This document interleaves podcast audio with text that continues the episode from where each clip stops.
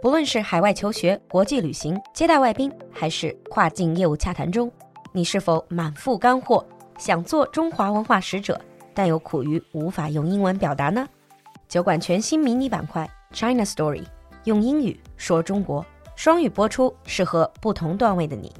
让我们一起讲述有趣有料的中国故事。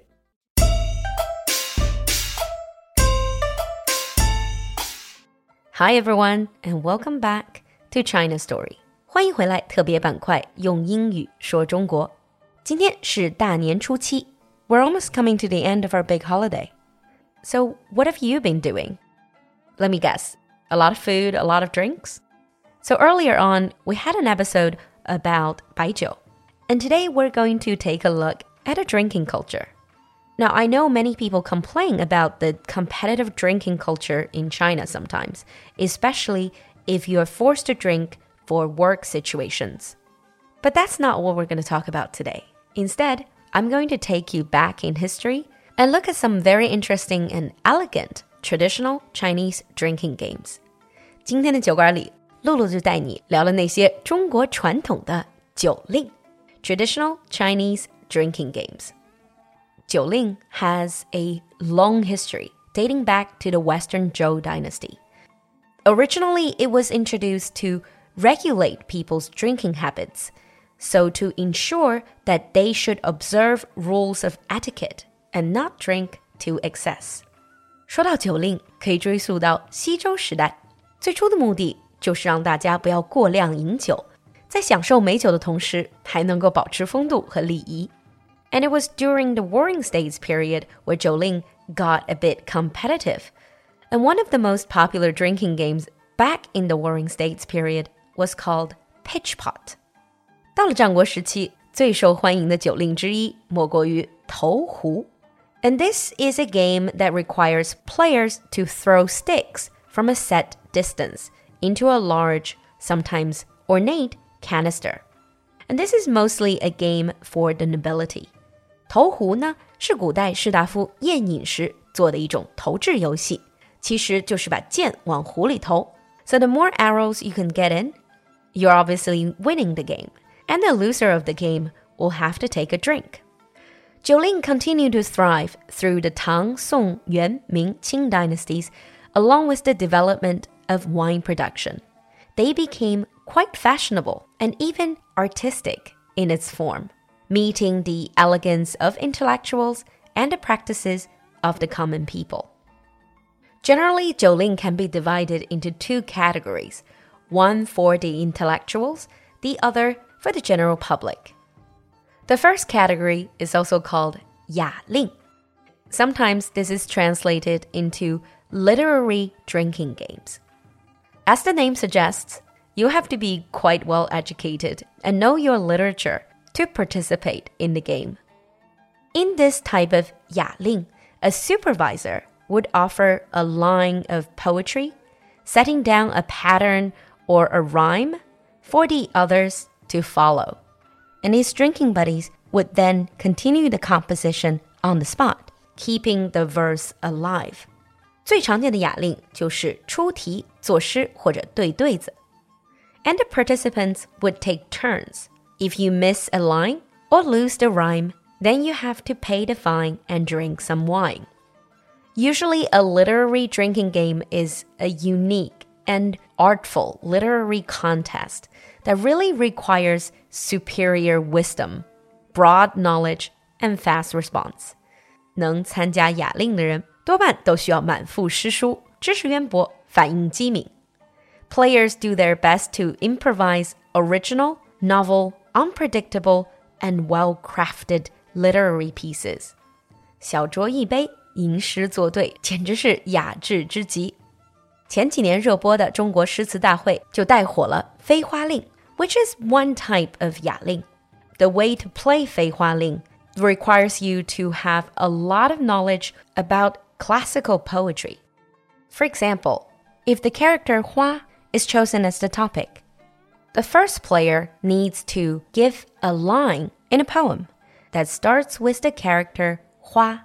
For instance, Hua Gao Shang Ke And the second player would have to think of another line in another poem with Hua as the second character. For instance, Lo Hua Jun.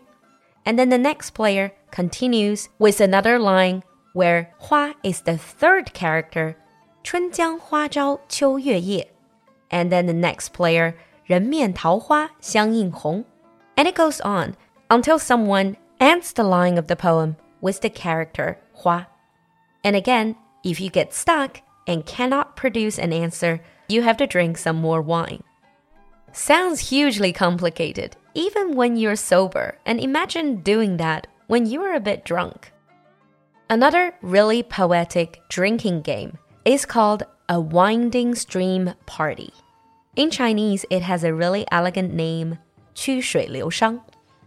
This was an old Chinese custom in which the participants usually scholars or politicians, they would wait by a winding stream and compose poems before their cups full of wine float down to reach them.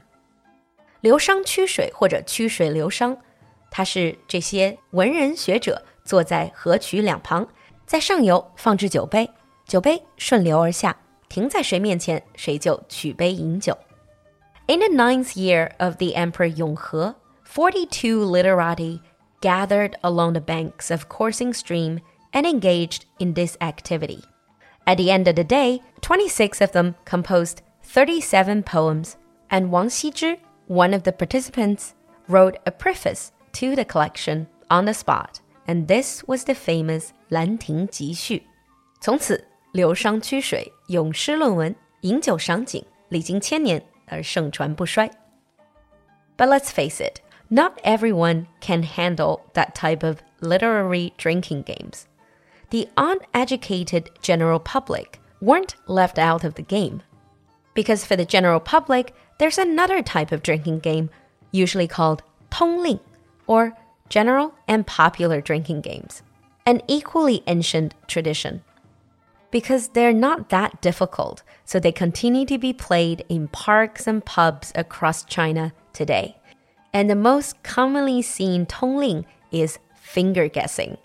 划拳古时候也叫猜枚. Finger guessing is fast, loud, and fun.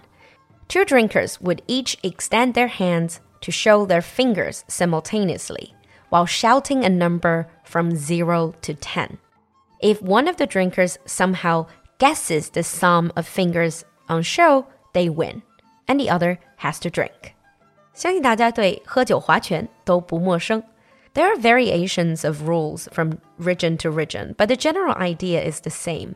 You also need really fast response, and because the game is played really quickly, you tend to overdrink. And to spice up the game, players sometimes don't just simply shout out numbers. They have to toss out a pleasant sounding poetic phrase instead. 传统来说，划拳的时候不光要叫数字，还要加上一句吉利的话语，比如 Two springs reflecting the moon，二泉映月；Three stars hanging high，三星高照；Eight immortals across the sea，八仙过海。 ." Even though these popular drinking games do not sound as elegant as the literary ones, nonetheless they carry wisdom, the ancient Chinese wisdom that has been passed on from generation to generation.